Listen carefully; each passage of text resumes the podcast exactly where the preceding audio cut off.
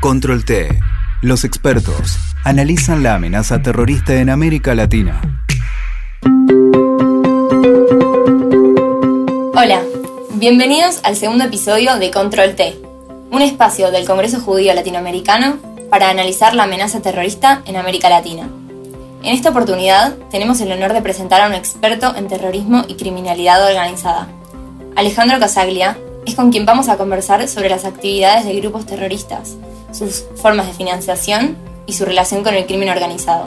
Licenciado en Relaciones Internacionales con un máster en Defensa Nacional y una especialización en Seguridad Ciudadana, Alejandro también tiene estudios en inteligencia estratégica con especialización en los estudios árabe e islámicos. Además de ser miembro de la Policía Federal Argentina hace 37 años de manera ininterrumpida, es profesor universitario y es coordinador de la región para Latinoamérica y el Caribe de CISEG, Comunidad de Inteligencia y Seguridad Global. Hola Alejandro, ¿cómo estás? Hola, ¿cómo estás? Muy bien, gracias por la invitación. Por favor, sentite cómodo y muy bienvenido. Comencemos entonces con una primera pregunta panorámica. Desde tu visión, ¿Cuáles son los paradigmas de terrorismo hoy y qué efectos tienen en la región? Bueno, acá, eh, como siempre digo, yo los trato de, diferenciar lo que, lo que tenemos acá en la región hace muchos años, que puede ser un, terrorismo conocido, un terrorismo de corte occidental, eh, como pueden ser, eh, o, narcoterrorismo, como es el caso de Colombia, de la FARC, el Ejército de Liberación Nacional, en Perú, Sendero Luminoso, que son, eh, digamos, grupos que se iniciaron como guerrillas, después se transformaron en grupos de narco-guerrilla, se financiaban con el narco, y que su apoyatura es una apoyatura ideológica, pero que fue evolucionando y hoy es una apoyatura eh, criminal. por el otro lado tenemos lo que es el terrorismo de teología yihadista o islamista, que es el, más conocido quizás en, Oriente Medio y, en Europa en la actualidad, también en, África, y que acá lo hemos padecido en el 92 y en el 94 con los dos grandes atentados que tuvimos, organizados y perpetrados por, por orden de, políticos pertenecientes al gobierno de Irán, por la organización terrorista Hezbollah. Esos son, digamos, los, los dos modelos. Después, operativamente, eh, funcionan casi parecidos y, financieramente podemos después más adelante avanzar sobre el tema financiación.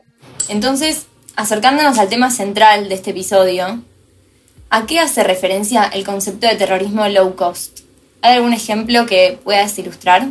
Sí, el, terrorismo low cost o terrorismo de bajo costo, digamos que se empezó a implementar a partir de la, inminente caída del Daesh en, el Levante, cuando empiezan a perder la guerra abierta que ellos llevaban a cabo contra, contra el gobierno de Siria y contra otras organizaciones terroristas, como el Frente al-Nurra, y, fundamentalmente contra Hezbollah, que, fueron quienes los derrotaron en el campo de batalla. El autodenominado califa Abu Bakr al-Baghdadi, que en ese momento era el líder del Estado Islámico, eh, hace un llamado a sus, a sus simpatizantes en todas partes del mundo y, y les ordena que no vayan al Levante a combatir porque la guerra ya estaba casi perdida y que se quedan a combatir en los países donde ellos se encontraran. Le empiezan a, enviar, digamos, algunas indicaciones eh, que incluso salieron en las revistas que ellos editan, como la revista David o la revista Rumía, que ellos eh, editan y que difunden en la Deep Web, y ahí empieza lo que son los apuñalamientos, los atropellamientos, algunos ataques con armas de fuego pequeñas, eh, que es lo que básicamente hemos visto en Europa, pero que también hemos tenido algunos, algunos incidentes acá que han pasado desapercibidos, porque a veces el terrorismo en nuestra región no se visualiza con la gravedad, si bien no tenemos la misma realidad que tiene hoy Europa, pero no escapa a que pueda ocurrir. Y hemos tenido en el año 2016 un episodio en la ciudad de Paysandú, en Uruguay, donde un individuo que se había autorradicalizado y que reivindicaba la ideología del Estado Islámico realiza un apuñalamiento y termina matando un ciudadano uruguayo de religión judía, eh, David Freun, lo termina matando, bueno, se ha apresado por esto, después lo, declararon inimputable y hoy está en un neuropsiquiátrico. Después tenemos también el caso de en el, también en el 2016, durante la celebración de los Juegos Olímpicos, una operación que realizó ah, eh, las, fuerzas y los grupos de inteligencia de Brasil durante la celebración de las Olimpiadas, que fue una, una célula de 12 miembros. Esa operación se llamó la operación hashtag y que en ese momento no se difundió precisamente porque el gobierno de Brasil consideró no difundirla para no crear, digamos, más terror del que ellos buscan crear, pero que planeaban realizar atentados. Una célula que al igual que este individuo en Uruguay, no tienen dependencia orgánica eh, del grupo terrorista o, de los líderes terroristas, sino que se autorradicalizan y deciden actuar por modus propio, eh, por modus propio, y eh, tomando de referencia las este, indicaciones que salen en estas publicaciones, que es decir, quiénes son los enemigos de la organización, contra qué objetivos hay que golpear, eh, y una serie de indicaciones que dan. Por ejemplo, una de las eh, revistas que ellos editan venía, por ejemplo, con qué tipo de cuchillo era conveniente hacer los apuñalamientos, cuáles eran las zonas más vulnerables del, cuerpo, cómo realizar una decapitación. Bueno, eso, eso ha rendido, entre comillas, ha rendido muchos frutos en Europa, con decapitaciones incluso de religiosos cristianos en Francia, pero acá tuvimos esos dos episodios, lo cual no escapa que en estos nuevos llamados que hay, hoy casualmente me llegó una información de Europa que el Daesh están haciendo la elección de su nuevo líder, ya que el sucesor de Abu Bakr al-Baghdadi, al Ibrahim al-Quraishi, al-Hashimi, fue muerto ahora en estos días. Así que seguramente cuando se haga esa proclama del nuevo supuesto califa, que ellos se autoproclaman sin ningún, este, digamos, envío, solamente para justificar su, accionar, seguramente hará una arenga para que sus adeptos y simpatizantes en todas partes del mundo salgan a hacer distintos tipos de atentados y ahí es donde es el momento, digamos, más peligroso. Muy interesante. Cuando hablamos de seguridad regional, el crimen organizado, muchas veces transnacional, es uno de los fenómenos más relevantes. Hay grupos locales en distintos países, como mencionaste, como Perú, Brasil, Colombia, Venezuela, Nicaragua, Honduras, entre otros, que llevan a cabo actividades ilícitas y violentas. Entonces, teniendo en cuenta las problemáticas en seguridad más inminentes en nuestra región, ¿qué relación te parece que tiene el terrorismo yihadista con el crimen organizado? Bueno, eh, en realidad, primero aclarar que el terrorismo es una metodología que le cabe tanto al criminal como le cabe al terrorista. Es decir, es, un método de imponer terror, ya sea para el objetivo que tiene el terrorismo, que es un objetivo final político, es decir, apoyado en este caso del yihadismo, apoyado en una plataforma religiosa deformada, eh, pero su objetivo final, cuando hablan de la instauración de un califato, califato es una imagen política. Cuando Osama Bin Laden decía la instauración del califato universal, hablaba del dominio del mundo, algo quizá utópico, pero, pero es lo que apuntaba, un objetivo político. En cambio, los criminales buscan un objetivo eh, económico y esa economía les permite cooptar el poder, comprándolo de distintas maneras para poder hacer sus actividades. Hay una vinculación, ya sea en las metodologías, también hay vinculación en el tema financiamiento. Y el caso más, eh, más emblemático, más visible, lo vemos en la zona de triple frontera, con los clanes libaneses que responden al Hezbollah y que se dedican a todo tipo de actividades delictivas, ya sea tráfico de drogas, tráfico de armas, contrabando y lavado de dinero. Lavado de dinero que también guarda correlación con el financiamiento, porque sabemos que grandes remesas de dinero que provienen del crimen organizado son enviadas al Líbano para financiar actividades de terrorismo o incluso en otras, en otras eh, partes de la región, digamos. Entonces, la, vinculación es, es, total. De hecho, hay informaciones de inteligencia que, por ejemplo, el PCC, el primer comando de la capital brasilero, que es la organización criminal más grande de Brasil, y yo diría más grande regionalmente, porque se ha expandido a Paraguay, Uruguay, Bolivia y Argentina, entre otros, se comenta que los ingresos ilegales del PCC, que son bastante importantes, los está lavando algunos, los están lavando algunos clanes eh, vinculados al Hezbollah en la zona de triple frontera. Así que la, relación es, muy estrecha. ¿Pero se limita al narcotráfico, o a lo financiero, a las dos cosas? No, eh, el narcotráfico, digamos que es, la actividad criminal que genera más dinero y de la manera más rápida y más cómoda. Nosotros eh, pensemos que un kilo de clorhidrato de cocaína, por ejemplo, en Colombia vale entre 500 y 800 dólares y puesto en Europa vale entre 50 y 80 mil euros, depende del país. Entonces, digamos, el negocio está en el tráfico. Entonces, cuando nosotros hablamos de tráfico, hablamos no solamente del crimen organizado que tiene su interés en el dinero, sino también las organizaciones eh, terroristas que también tienen intención de conseguir dinero porque ese dinero les permite obtener armamentos y diferentes cosas. Hay un libro muy bueno que sacó un autor italiano, que se hizo una serie que está en la plataforma de Amazon, que se llama 000, y es un, es un libro inspirado en causas reales, ¿no? Cómo sale la droga desde Colombia a través de la alianza que tienen los carteles colombianos con los carteles mexicanos y de México salen los cargamentos a través de barcos mercantes con este, containers que van contaminados y que llegan a Europa pero vía África. Entonces ahí en el África nosotros no tenemos casualmente eh, eh, la aparición de Boko Haram, que le juró lealtad al Estado Islámico en su momento, y de otras organizaciones que están combatiendo en la región, en la zona del Magreb, incluso se han desplazado a la zona del África subsahariana y que tanto se puede leer en el libro como ver en la película, estos, este, estos grupos terroristas les cobran una especie de peaje que les sirve para obtención de dinero y, para financiar sus operaciones. Al momento de hacer negocios se dejan de lado las ideologías, se deja de lado la religión y es la manera de obtener dinero de la manera más fácil. De todas maneras, hay otras actividades criminales que también, el tráfico de armas, el contrabando, la piratería informática, bueno, la piratería de, barcos, eh, por ejemplo, en la zona del Cuerno de África, eh, ahora en la zona de, Guinea Ecuatorial, es decir, todas las actividades son, son válidas, pero digamos que el narcotráfico es lo que más dinero genera de una manera más rápida y más fácil. Antes mencionaste que el terrorismo es una metodología. Me gustaría que profundicemos un poco más en eso, eh, que, nos puedas explicar un poco más cómo es esto de que, de que el terror es una metodología utilizada por el, por el crimen organizado, por ejemplo.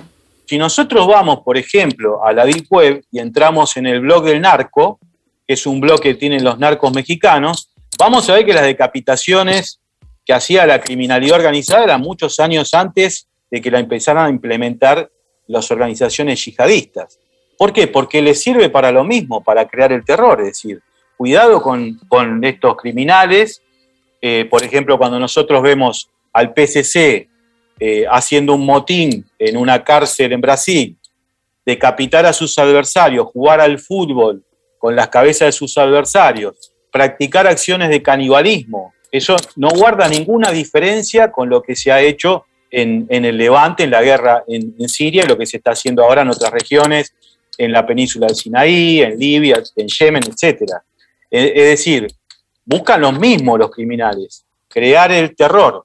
Y hay un episodio que hemos visto relacionado con esto de hacer o dejar de hacer, que es cuando lo, apresan al hijo del Chapo Guzmán en México, donde salieron camionetas artilladas como, como si fuera la guerra de los narcos, adeptos al, Chapo Guzmán, pertenecientes al, al cartel de Sinaloa Nueva Generación, y salieron a ametrallar indiscriminadamente en la calle a la gente, lo cual creó un pánico tal, una presión de la opinión pública tal, que el gobierno se vio obligado a, liberarlo al hijo del Chapo Guzmán, que tenía un pedido de captura por narcotráfico. Es decir, ahí vemos que el terror les cabe como anillo al dedo al crimen organizado. Y que de hecho, yo no sé si los yihadistas han aprendido a decapitar de ellos o ellos al revés, pero en definitiva la metodología es la misma.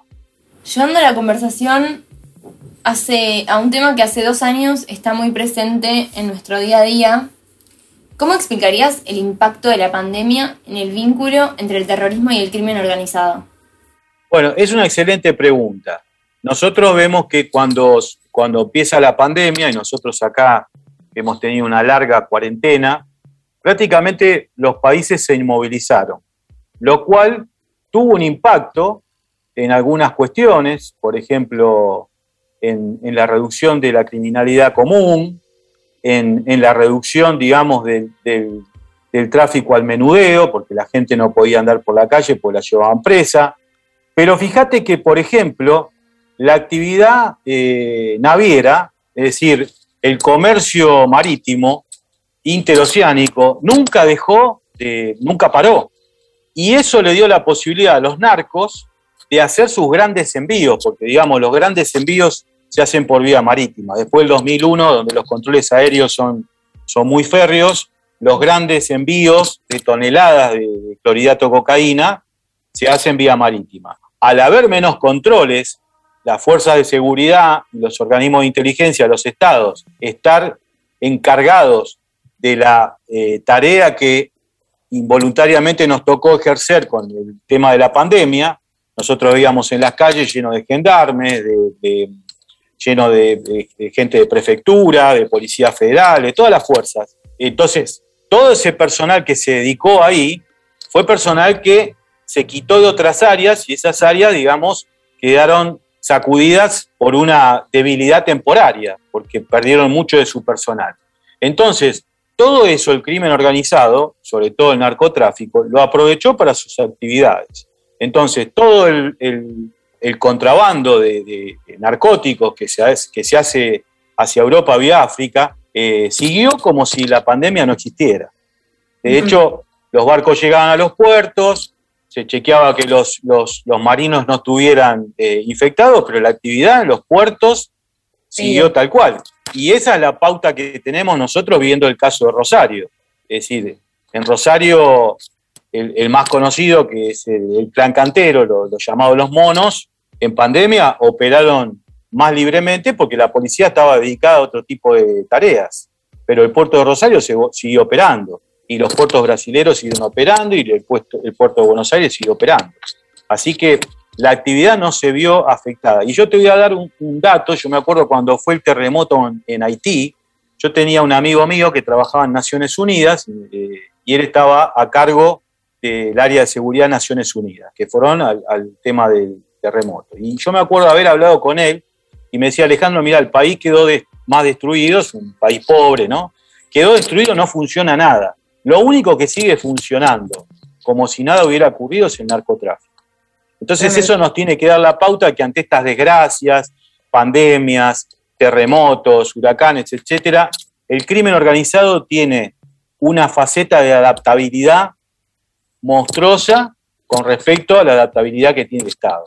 Qué interesante, qué interesante. Y bueno, ya nos acercamos al final y como pregunta de cierre y semilla para muchas otras preguntas, nos gustaría saber cuáles son los principales desafíos de la región para reducir los riesgos de la relación entre el terrorismo y el crimen organizado. Bueno, eh, hay mucho trabajo por delante. Con respecto al terrorismo, lo primero que tenemos que hacer es los que nos dedicamos a esto, tratar de que eh, los gobiernos, los, políticos, los decisores eh, puedan visibilizar la peligrosidad de lo que es el terrorismo. Porque también en Europa, hace unas décadas atrás, antes que surgiera el, Daesh, eh, también lo veían como una problemática del Medio Oriente. Pero ¿qué pasa? Hay un libro muy bueno que escribió un autor francés, Gabriel Albiac, es un libro muy chiquito, se llama Alá en París, y él es muy crítico, bueno, él habla sobre Francia, ¿no? Y él es muy, eh, muy crítico respecto de la falta de compromiso del gobierno francés en este, la defensa contra la ideología yihadista. Si bien es una persona que evidentemente eh, trabaja, estigmatiza mucho a la comunidad islámica, eh, que yo con eso no estoy de acuerdo, pero, pero sí hace una, un, gran llamado a prestarle atención. Y yo, eh, en mi libro, tomé el mensaje que él da y en muchas de mis charlas siempre digo que Europa es el último muro de contención eh, para nosotros, para América Latina. Yo digo, cuando caiga Europa como víctima del terrorismo yihadista o de estas ideologías islamistas, van a venir por nosotros. Entonces, lo mejor es prevenir. para prevenir hay que visibilizar la problemática. Entonces, esto que ocurrió en Paysandú en el 2016 o en los Juegos Olímpicos de Río en 2016 no es algo casual. Para eso, ¿qué podemos hacer? Bueno, primero visibilizar la problemática, eh, capacitar, porque lamentablemente no hay mucha gente capacitada, en, sobre todo lo que es el terrorismo yihadista. Yo cuando hablo con colegas de la región, eh, colombianos o, por ejemplo, peruanos tienen mucha experiencia en este terrorismo que hablamos nosotros antes, o también hay mucha experiencia con respecto a la criminalidad organizada, los brasileros, eh, los chilenos, eh, nosotros también, nuestra gente tiene mucha experiencia en el tema del crimen organizado, pero no alcanza. entonces, tenemos que ver esta convergencia entre el crimen organizado y el terrorismo, ver qué políticas de Estado se pueden aplicar, no políticas de gobierno, porque los gobiernos pasan, sino políticas de Estado, trabajar sobre la producción de nuevas leyes, porque siempre la justicia termina corriendo detrás del delito, porque ellos como no tienen que someterlo a ningún estudio, a ninguna discusión parlamentaria, su adaptación es rápida, tienen mucho dinero disponible, mientras que el Estado tiene un recurso limitado económico y la, burocracia del Estado produce que, bueno, presentamos una ley, tiene que ir a debate, los distintos partidos políticos, está quienes apoyan, quienes eh, no, están de, no están de acuerdo, entonces eso produce que vayamos lento y siempre vamos por detrás. Entonces la idea es ir por delante. Y una de las maneras de ir por delante es aprovechar la experiencia de los demás. Entonces, como digo yo, ir por, por países que tienen mucha experiencia, no solamente el Estado de Israel, sino países europeos que están teniendo mucha, mucha experiencia en lo que es el combate a, células yihadistas, y también valernos de la experiencia de países eh, vecinos nuestros, de Colombia, de Chile, de, de Perú, cómo les ha ido a ellos con el tema del terrorismo. Porque en algún momento los intereses se mixturan. Y yo no descarto que en algún momento el interés, por ejemplo, de, una facción no desmovilizada de la FARC tenga intereses en común con, por ejemplo, con Hezbollah. ¿Por qué? Porque ambos se dedican al tráfico de drogas. Entonces, en algún momento pueden converger y más allá de que son distintos, tienen distinta ideología, distintos intereses, digamos, sus negocios se comparten. Y ahí entonces es donde nos tenemos que valer de la experiencia de todos para que no nos sorprenda. Así que yo creo que básicamente es capacitación, cooperación internacional y bueno, y después voluntad política en, visibilizar este tipo de problemáticas.